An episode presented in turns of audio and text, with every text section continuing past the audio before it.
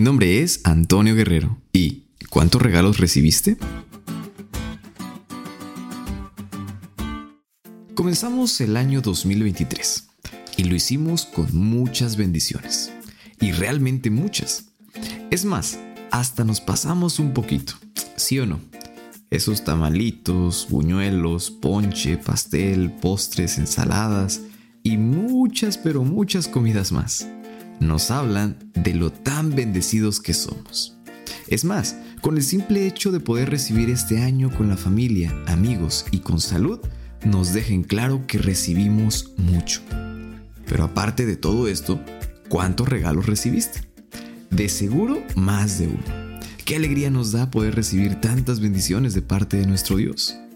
Pero saben, a pesar de haber recibido tanto, Dios nos ofrece aún más recursos para todos nosotros, su familia. Y en el estudio de hoy nos pudimos dar cuenta de esto. El regalo más grande de Dios para sus hijos es Jesucristo, quien nos trae la paz del perdón, la gracia para el diario vivir, el crecimiento espiritual y la esperanza de la vida eterna. Pero no obstante con ello, Dios nos da mucho más.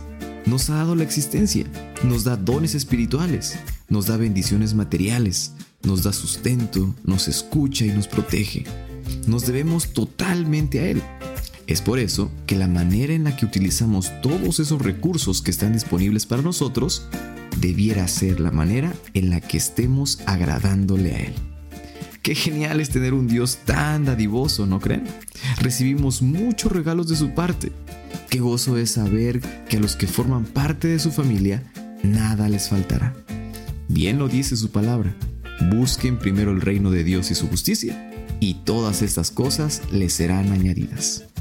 ¿Y tú, amigo, ya te diste cuenta de todo lo que te ha dado nuestro Dios? No queda más que agradecer y ser responsables con los recursos que Él nos da. ¿Te diste cuenta de lo cool que estuvo la lección? No te olvides de estudiarle y compartir este podcast con todos tus amigos. Es todo por hoy, pero mañana tendremos otra oportunidad de estudiar juntos.